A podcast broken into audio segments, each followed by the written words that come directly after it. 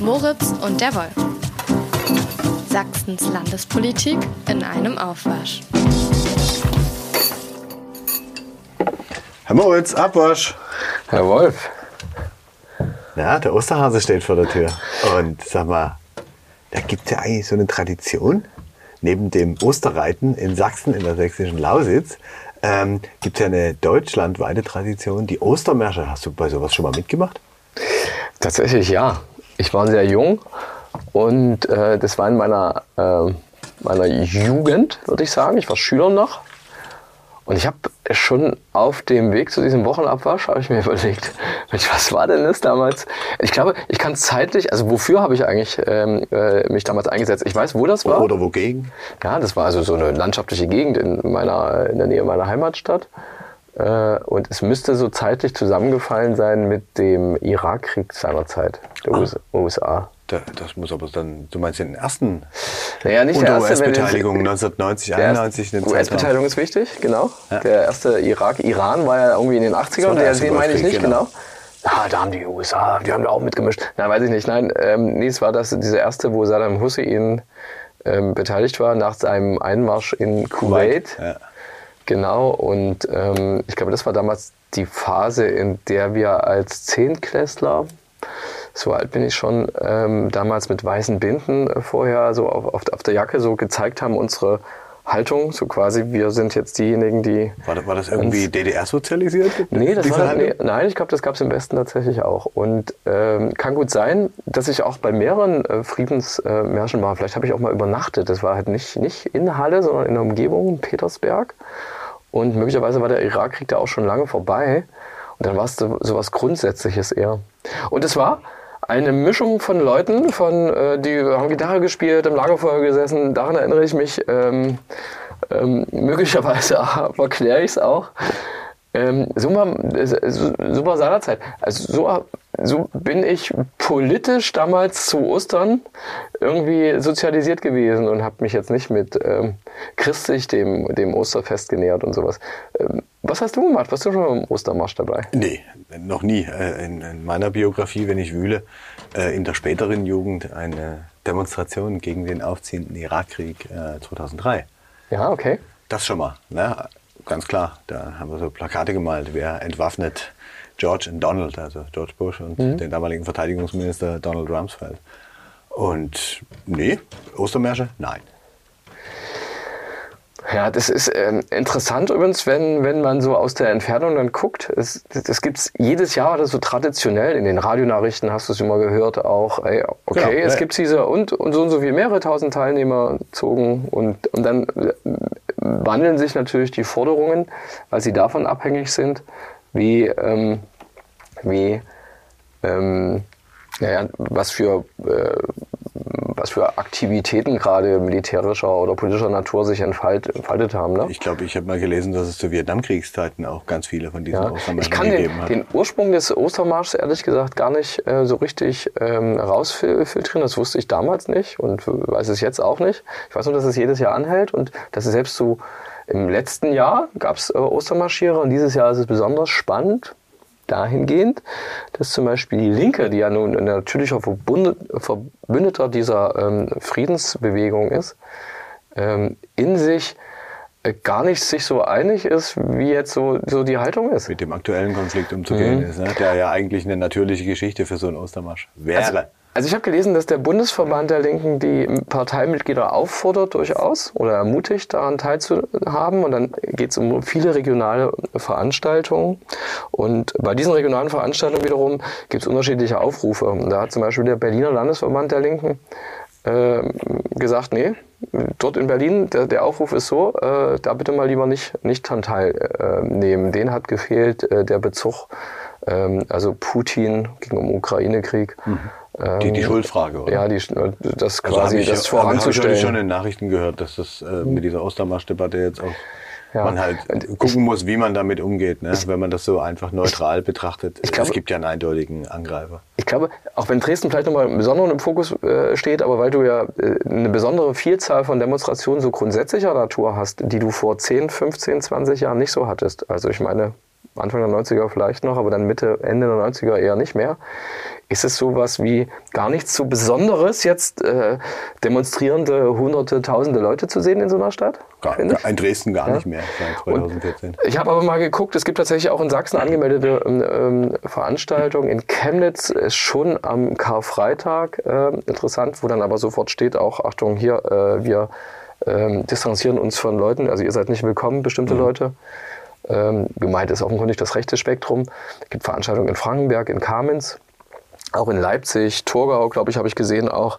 Und bei äh, einer Sache, zu der Attac Leipzig aufgerufen hat, äh, äh, war nicht mal vor äh, für den Samstag, dass sie sich nicht wundern brauchen, wenn vielleicht weniger Leute kommen, weil sie haben geschrieben, zumindest habe ich so auf der Internetseite gefunden, ähm, sie laden am Ostersamstag zu äh, dem äh, zu ihrem Protest zur Friedensdemonstration. Ostersamstag werden nicht so viele kommen. Das ist nämlich der. Also dann werden am K-Samstag nicht so viele kommen, weil Ostersamstag ist der Samstag nach Ostern.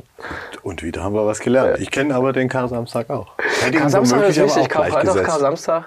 Ähm, Ostersamstag ist ein sehr beliebter Fehler übrigens. Äh, ich glaube, im Osten wahrscheinlich noch mehr und möglicherweise durch. Da, wo ähm, die konfessionelle Bindung besonders schwach ausgeprägt ja. ist, fehlt ja, dann auch das Wissen darüber. Ne? Ja, es waren so auf dieser Friedensmarsch, äh, auf dieser, dieser Ostermarschkarte waren so äh, viele Pünktchen und in Sachsen waren es, waren es sehr wenig. Nee, mal sehen, äh, was da ist. Also so richtig äh, 10.000 werden das nicht sein. Da würde ich mal sagen, frohen Ostermarsch, oder? Ja, das kann man sagen, frohen Ostermarsch.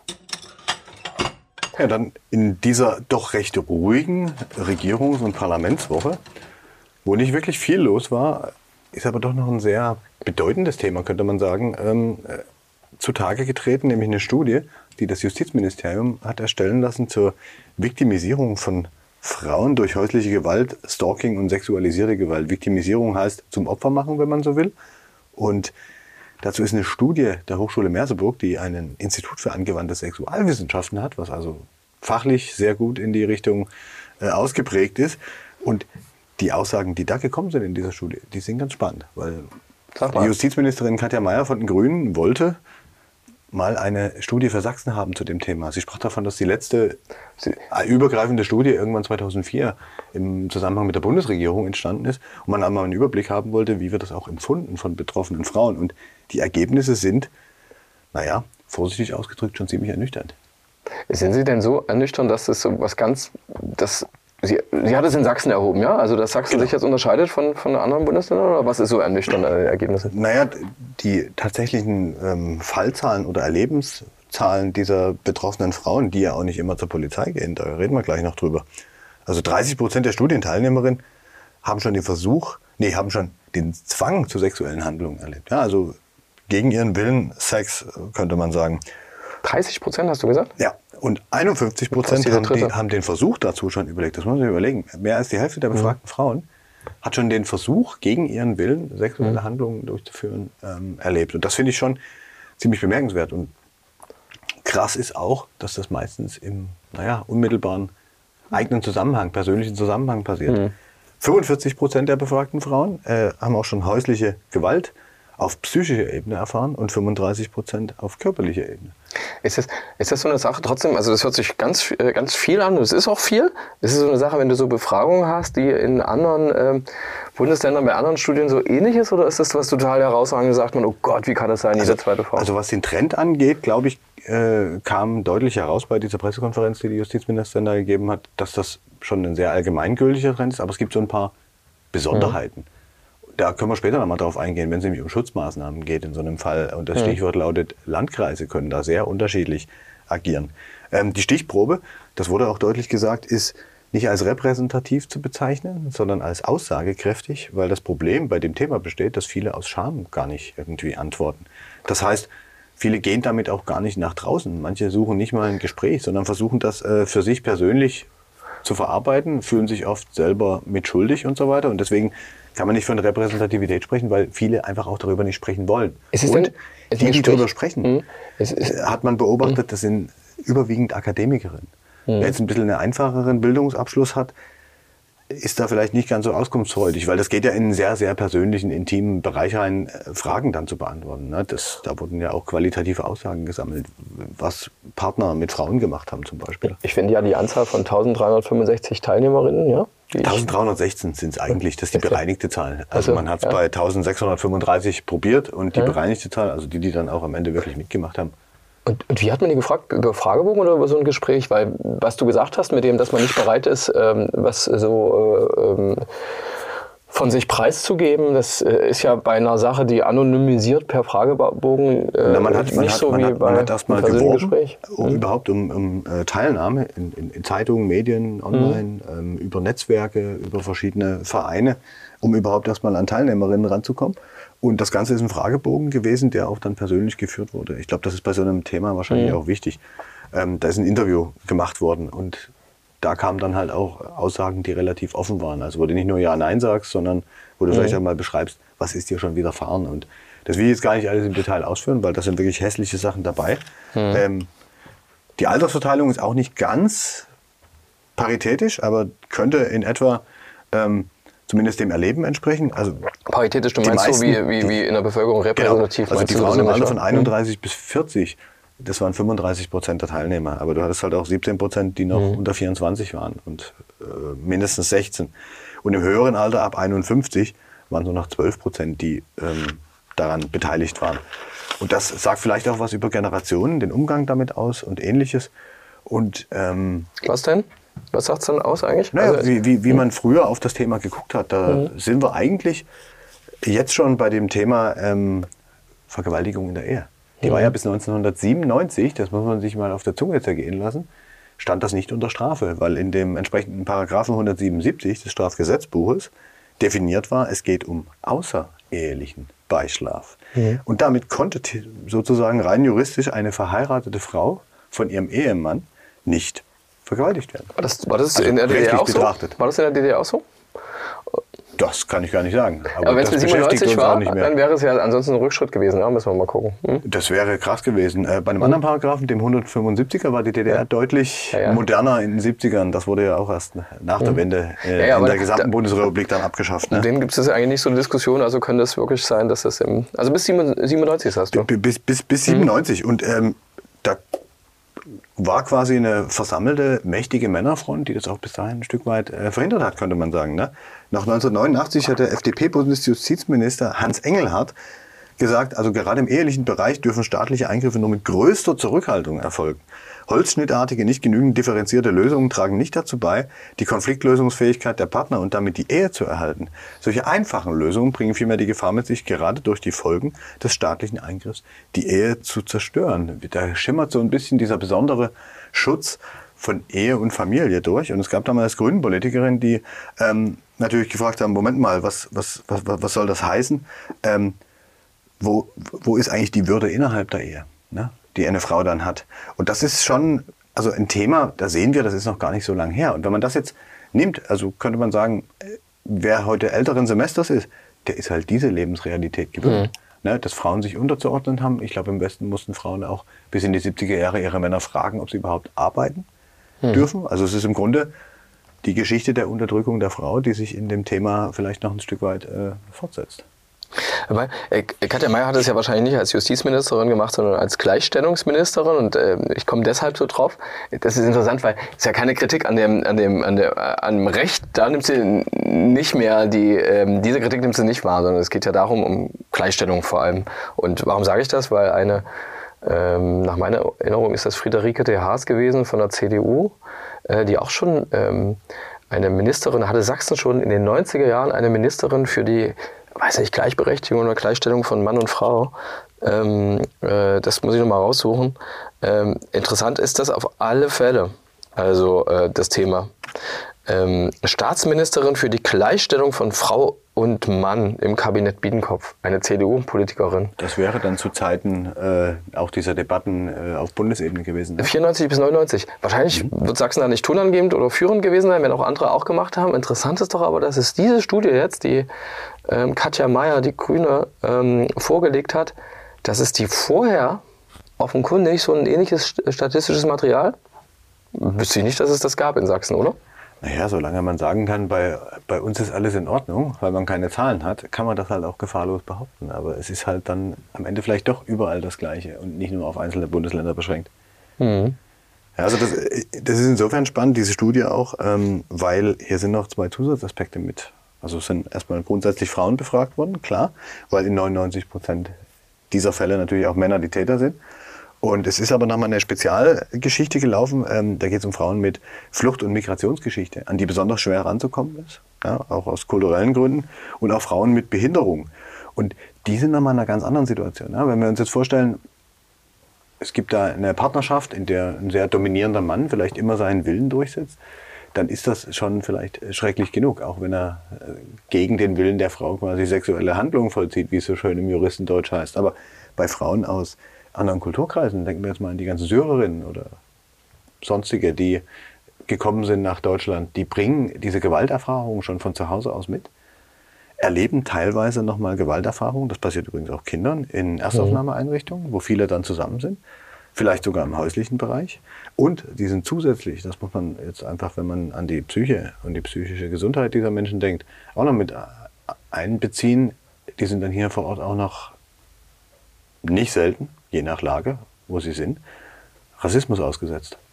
Mhm. Das heißt, da ist, hast du nochmal eine ganz andere Qualität. Und Behinderte ähm, oder Menschen mit Behinderung, körperlich, geistig, wie auch immer, die können sich auch einfach schlechter wehren. Na, also da ist, das, da ist das auch ein großes Thema, weil das sind dann am Ende die einfacheren Opfer für die Täter. Mhm. Und das, ähm, ja, das beschäftigt die Menschen auch. Ähm, dieser Zwang zum Geschlechtsverkehr oder sowas, das haben manche, fast ein Drittel, mehrfach schon im Leben erfahren. Also diesen, diesen Versuch, Studie, ja? sie Versuch, ja. den Versuch, sie äh, zum Geschlechtsverkehr zu zwingen, laut dieser Studie. Ne? Ähm, über die Hälfte hat es mindestens einmal erlebt und mit 62 Prozent beim Versuch und 74 Prozent der vollendeten Vergewaltigung liegt das Ganze immer im häuslichen Umfeld.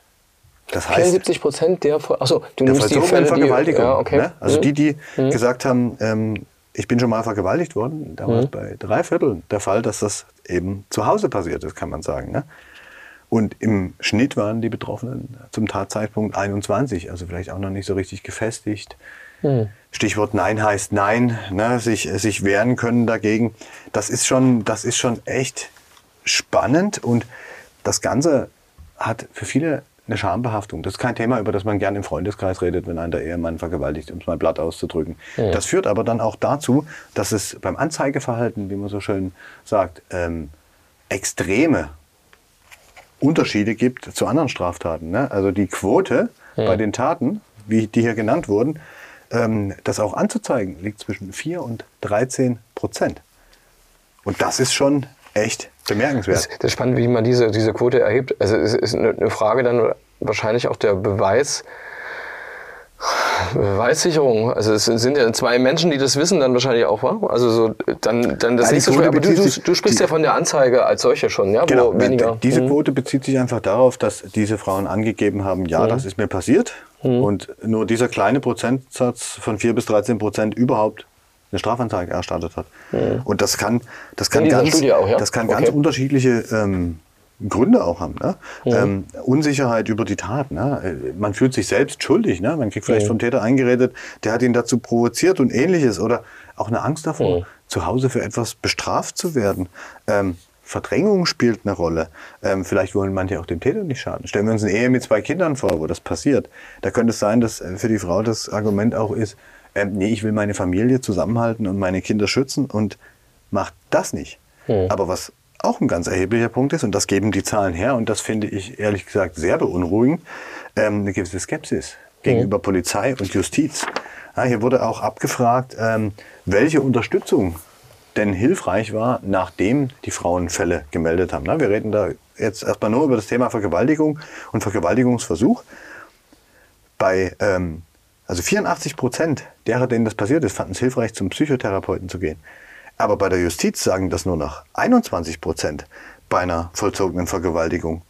Und bei der Polizei 33 Prozent. Das heißt, ähm, du gehst zu einer Wache, machst mhm. die Anzeige und dann bist du natürlich im Strafverfahren. Da geht es um Belege, Beweise, dann mhm. werden dir Fragen gestellt. Möglicherweise hast du ein etwas unsensibleren Beamten oder eine etwas unsensiblere Beamtin da dir gegenüber sitzen, für die das kein Thema ist, dem die sich mit Empathie nähert, weil es vielleicht auch an Wissen, wie man damit umgeht, mit Betroffenen fehlt. Und das ist beim Thema, was kann man daraus lernen aus den Zahlen und aus diesen, diesen Angaben, das ist was, was die Justizministerin äh, gern verändern möchte, wo sie auch gesagt hat, das Innenministerium sei da mit im Boot, dass A in der polizeilichen Aus- und Weiterbildung das viel stärker zum Tragen kommt, aber auch in der Justiz.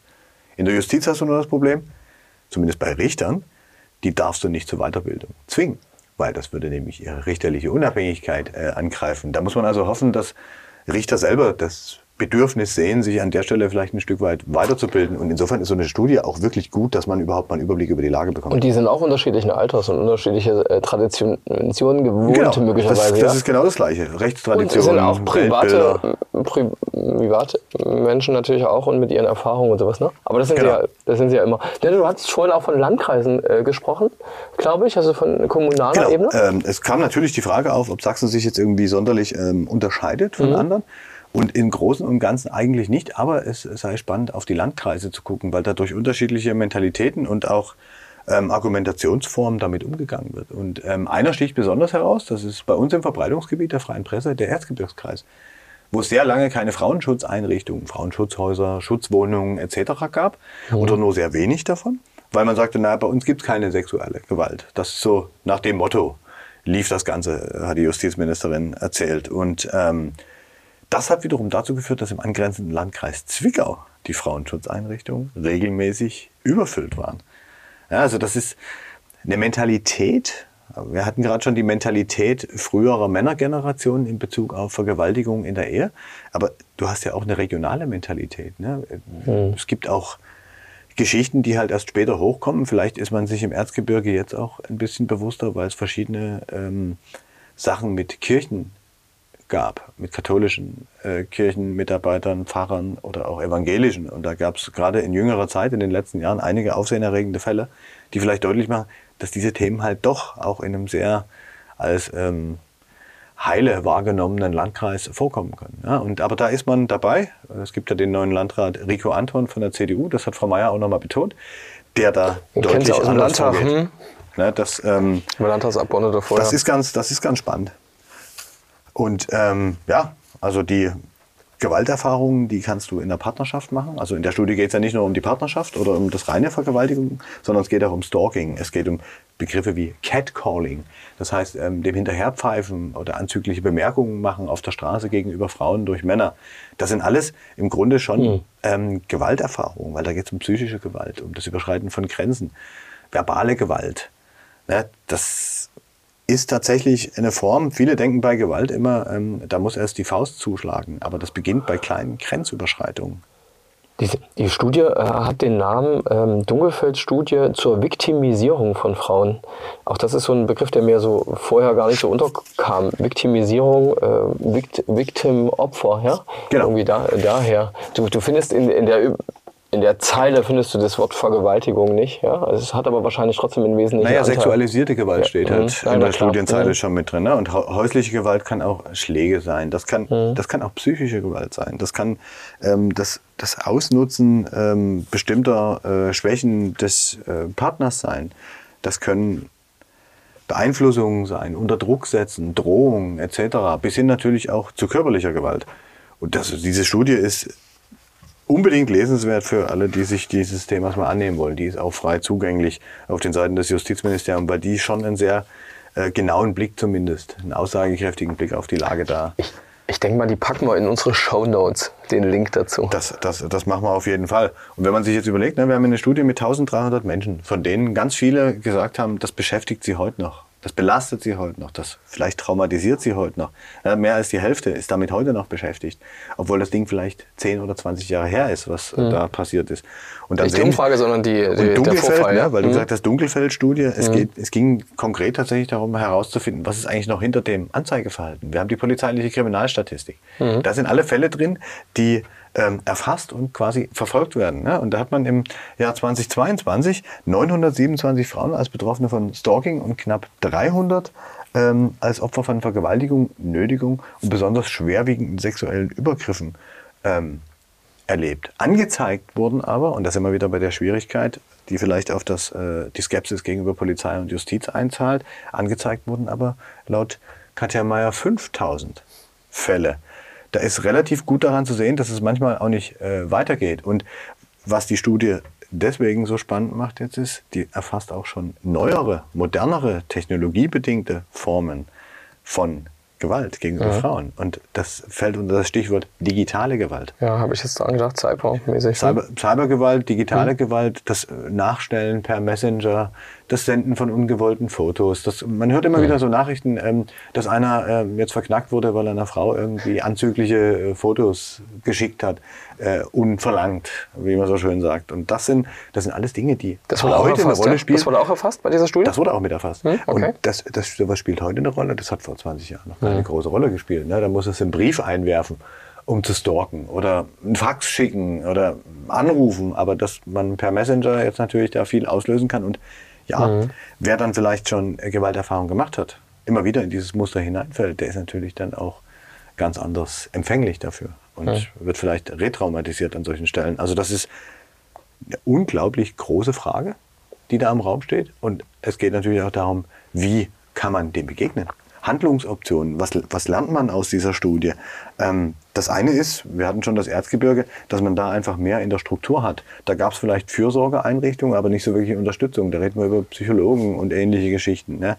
Und das eine ist ja, es gibt ein allgemeines Wissen, aber wie viele Menschen wissen, wenn sie konkret betroffen sind in so einer Situation, ähm, immer genau, was ihnen so an Rechten zusteht. Und das ist was, wo ähm, Transparenz, welche Rechte Betroffene im Sinne der Istanbul-Konvention, da geht es um Frauenschutz, das ist eine Konvention des Europarats, die da verabschiedet wurde, welchen Anspruch haben die? Ne? Was gibt es für Hilfsdienste, Frauenschutzhäuser, Psychologen oder Psychologinnen, rechtliche Maßnahmen, Strafverfolgung etc. Und das Ganze müsste immer wieder in die Öffentlichkeit getragen werden. Das ist eine der Schlussfolgerungen, wenn man da ein Stück Prävention betreiben will. Aber auch Bildung ist so ein Thema. Sehr früh schon Integration der Themen Selbstbestimmung, Geschlechterrollen, Macht, häusliche und sexualisierte Gewalt, das schon in pädagogische Konzepte und Lehrpläne einbauen, auch für die frühkindliche Bildung, damit schon Kinder, das Thema Kindesmissbrauch kommt auch wieder immer wieder hoch, damit schon Kinder quasi lernen, was richtig ist und was nicht richtig ist. Geht es eigentlich um ein besonderes Fach eigentlich oder ist das fachübergreifend, wenn die über Das, Lehrpläne das, reden? das ist wahrscheinlich äh, fachübergreifend, weil das sicher in vielen Teilen eine Rolle spielt. Äh, dazu gibt es noch keine Details, aber das ist so ein Thema, auch die Medienkompetenz an, ähm, an Schulen zu fördern, die Reflexion von Pornokonsum. Ne? Jugendliche heute, ich glaube, in dem Alter haben wir früher noch nicht mal gewusst, was eine Zigarette ist, ähm, gucken heute ganz normal frei zugängliche Pornos im Internet. Und da sind wir dann wieder dabei. Kinder, was sie lernen, wird sich später in ihrem Leben auswirken oder wovon sie geprägt werden. Frühkindlich, in ihrer Teenie-Zeit, wer jetzt als Junge, ich mache jetzt mal ein bewusst plakatives Beispiel, ab seinem zwölften Lebensjahr Pornos guckt und sich quasi damit erschließt, wie Sexualität funktioniert und trifft dann irgendwann auf ein Mädel, was das nicht gemacht hat. Und da werden ja teilweise Praktiken gezeigt, äh, von denen hat man noch nie was gehört, wenn man diesen Studien dazu trauen kann. Ähm, dann ist es natürlich schwierig. Und dann hält er das für normal und das Mädchen will aber nicht. Und dann, so beginnen solche Karrieren von ähm, Gewalt in Beziehungen, weil man vielleicht auch die falsche Sozialisierung hatte oder eben schwer traumatisiert wurde. Das betrifft ja andere Zusammenhänge genauso. Ne? Also das spielt eine sehr, sehr große Rolle, dass sowas mit dabei ist. Und ähm, naja, das Bekanntmachen, gibt's so- Zusatzbarrieren ist so- ist- abbauen, Mhm. Zugangsbarrieren abbauen. Das heißt auch niedrigschwellige Angebote. Das, glaube ich, ist so eine Geschichte neben dem Verstärken des Opferschutzes. Und da hat Frau Mayer gesagt, man habe seit 2019 gemäß der Koalitionsvereinbarung Fördermittel in dem Bereich von 4 auf bisher 12 Millionen verdreifacht. Das ist zumindest ein finanzielles Zeichen erstmal, könnte man sagen. Und das, äh, das Geld fließt vor allem in so Einrichtungen oder in Personalstellen, weißt du das? Wenn du sagst, Opferschutzeinrichtungen, Mhm. Okay, wenn Präventionsgeschichten. ähm, wenn du mehr solche Bekanntmachung Einrichtungen hast, dann ist es ja eigentlich auch logisch, Man ne? könnte Das jetzt vermuten, das ist nicht explizit gesagt worden, dass auch so eine Studie vielleicht aus so einem Topf mitfinanziert wird, um überhaupt das Problem erstmal bekannt zu machen. gibt es denn so eine Nachfolgestudie? Ist da irgendwie so eine Verstetigung dieser Studie? Da ist jetzt noch Ja. nichts äh, bekannt. Ähm, also habe ich zumindest jetzt nichts davon mitbekommen, aber es wäre naheliegend, das irgendwann nochmal äh, die Zahlen zu prüfen. Nur ist das jetzt halt auch die erste Erhebung überhaupt. Ne? Wenn wir wissen, dass die letzte laut Frau Mayer 2004 gewesen sein soll, Gab schon mal eine. Ah, okay. auf Bundesebene, nicht Ah, in okay. Sachsen. Also Ja, das ist für Sachsen das erste Mal, dass so eine Studie gemacht wurde. Und das ist natürlich etwas, was vielleicht nicht gleich nächstes Jahr wiederkommt. Ja, ja. Zumal du erstmal jetzt Schlüsse ziehen müsstest und Hm. erstmal ein bisschen was verändern musst. Das muss eine Weile wirken. Also reden wir wahrscheinlich über mehrere Jahre, bis man mal wieder so eine Studie macht. Ja, okay. Das ist äh, ein schweres Thema. Thema. gerade zu Ostern, klar, aber es ist ein Thema, was total wichtig ist. Wenn wir an die MeToo-Debatte äh, erinnern oder Nein heißt Nein, das Mhm. sind Themen, die kann man, glaube ich, gar nicht oft genug vor allen Dingen sachlich unterfüttert bringen, um vielleicht am Ende auch mal eine Veränderung in der Gesellschaft zu erzielen, weil die Zahlen zeigen ja, dass das immer noch ein virulentes Problem ist, was sich auch über mehrere Generationen nicht einfach so ausschwitzt. Du hast eine gute Nachricht der Woche, schätze ich. Ja, es soll ja auch noch eine gute geben. Ähm, in dieser Woche hat äh, der Verkehrsminister, der sonst auch Wirtschaftsminister ist, Martin Dulich, SPD, verkünden lassen, dass Ukrainer in Sachsen ihre Autos jetzt noch bis Ende Juni mit ihren ukrainischen Nummernschildern fahren dürfen, weil das geht nämlich gesetzlich eigentlich nur ein Jahr lang. Und wenn wir jetzt rechnen, am 24. Februar ging es los, wenn die ersten da schon gekommen sind, wäre für diese Menschen schon im Februar Feierabend gewesen, sich hier legal auf den Straßen zu bewegen. Das hat was mit Versicherungsschutz zu tun und Ähnlichem. Ne? Das ist genauso wie du mit einem ausländischen Führerschein nur eine bestimmte Zeit fahren darfst. Damals hat man wahrscheinlich angenommen, das lassen wir erstmal laufen, weil vielleicht ist der Krieg ja früher zu Ende. Aber inzwischen ist ja klar, dass das ein durchaus länger anhaltender Konflikt sein könnte. Und deswegen muss man sich da jetzt was überlegen. Jetzt schiebt man die eigentliche Entscheidung, so würde ich das jetzt sehen, noch mal ein Stück hinaus bis Ende Juni. So lange ist es legal. Aber an der Sachlage wird sich ja immer noch nicht viel geändert haben. Weil ganz viele von denen bei dem potenziellen Frieden vielleicht irgendwann mal nach Hause wollen. Macht Sachsen, glaube ich, nicht alleine, wa? Machen alle, Nee, das äh, machen- das bundesweit alle. Verabredung und wahrscheinlich müssen die Länder Aber das muss, umsetzen. muss im Landesrecht jeweils natürlich auch mit umgesetzt werden. Und, äh, Aber der Dulich ist jetzt nicht der Held. Nee, der ist nicht der Held, aber es ist trotzdem eine gute Nachricht, ne? weil das ist natürlich auch Ja, ja. was, wenn du, du hast schon genug Probleme und dann hast du auch noch das Nummernschildproblem, kannst mit deinem Auto nicht mehr rumfahren, vielleicht Verwandte mal in Polen besuchen, die sich dort äh, hingeflüchtet haben. Ne? Das ist doch, das ist eine gute Nachricht. Vor Ostern. Man begegnet auf jeden Fall auf den Straßen, wenn man guckt als Fußgänger, Fahrradfahrer oder selbst im Auto sitzt, viel, viel mehr Autos mit ukrainischen Kennzeichen als vor anderthalb Jahren. Da hast du ukrainische Kennzeichen vor allen Dingen auf der A4 zwischen Bautzen und Dresden gesehen, in Form von Lastwagen. Ja, weil die Ukrainer an der Stelle schon sehr stark in die europäische Wirtschaft eingebunden waren. Aber Privatkennzeichen ukrainische, kann ich mich auch nicht an viele erinnern. Da habe ich noch eher russische gesehen. Ich habe dafür noch was anderes. Und zwar war ja letzte Woche Samstag, der 1. April. Und äh, in der Landespolitik weiß ich nicht, wer da alles was gesagt hat, aber eins ist mir zu Ohren gekommen und ich habe den Betreffenden auch gefragt und er hat es mir bestätigt, dass es so ist. Das ist Frank Richter, den du kennst, Theologe. Und SP SPD, SPD. Landesabgeordneter. Der hat nämlich seine Fraktionskollegen, ich glaube, das war ein Fraktionschat, äh, mit der Nachricht erfreut, dass ähm, oder nicht erfreut, er hat sich auf alle Fälle erstmal informiert, in Kenntnis gesetzt, dass er der Grünen-Fraktionschefin Franziska Schubert begegnet ist. Die hatte ja ein paar Tage vorher, du erinnerst dich, haben wir letzte Woche drüber gesprochen, äh, davon gesprochen, ähm, dass die SPD eine Ellenbogenmentalität habe und dass die Partei ums Überleben kämpft. Ich erinnere ja. mich dunkel. Ja, du hast gesagt resolut und so weiter, aber Abteilung Attacke, so. Und ähm, Frank Richter hat jetzt ähm, seinen ähm, SPD-Abgeordneten an dem 1. April, wie gesagt, äh, äh, mitgeteilt, dass Franziska Schubert sich entschuldigt hätte äh, für ihre Kritik an der SPD. Und die, seine Fraktionskollegen hätten wohl, ich war nicht dabei. sie gejubelt? Haben sie können? sich gefreut? Nee, war ja ein Chat. Äh, oh, ja, hm, interessant. Und irgendwann hat er April, April gesagt. Und das war eigentlich der größte Lacher. Und mir ist nichts anderes untergekommen aus der sächsischen Landespolitik. Kann gut sein. Ich habe jetzt nicht in jedem Ministerium nachgehört. Äh, einen größeren Scherz. Also du musst ja immer als Aprilscherz, muss ja schon irgendwie ein bisschen glaubhaft sein. Ich habe übrigens einen sehr ähnlichen äh, Aprilscherz bei Twitter gesehen, und zwar von Ja. dem in CDU-Kreisen ähm, aus Gründen nicht mehr so geschätzten Hans-Georg Maaßen, ehemals Chef des Bundesamtes für Verfassungsschutz. Der schrieb nämlich am 1. April, Frau Merkel habe ihn angerufen und sich bei ihm entschuldigt. Und das wolle sie jetzt auch noch bei allen anderen machen. Aber das glaubt ja keine Sau. Nee, natürlich nicht. Das ist ja, das ist ja albern. Also es gibt so, so Aprilscherze, von denen man sofort weiß, ja, dass es Aprilscherze sind. Wobei ich gebe zu, ich gebe auch zu, dass die Nummer mit der Tagesschau, die hast du mitbekommen. Die, also die Tagesschau hat von Gebärenden gesprochen.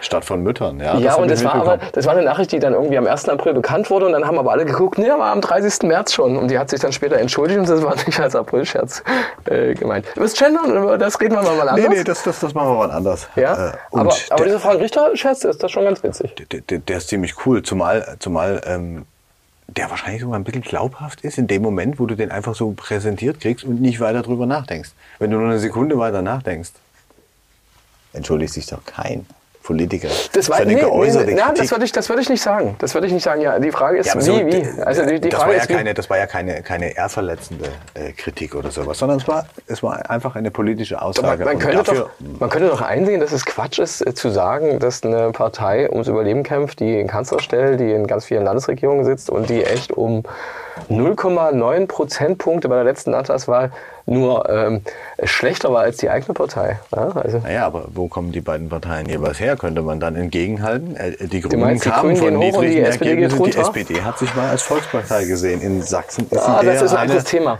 der das, kleinen Parteien. Das machen wir dann später. Ähm, ich wünsche dir schöne Tage. Ein frohes Osterwochenende. Bis zum Ja, nächsten Abwasch. äh, Nach dem Kar-Samstag, genau. Bis zum nächsten Abwasch.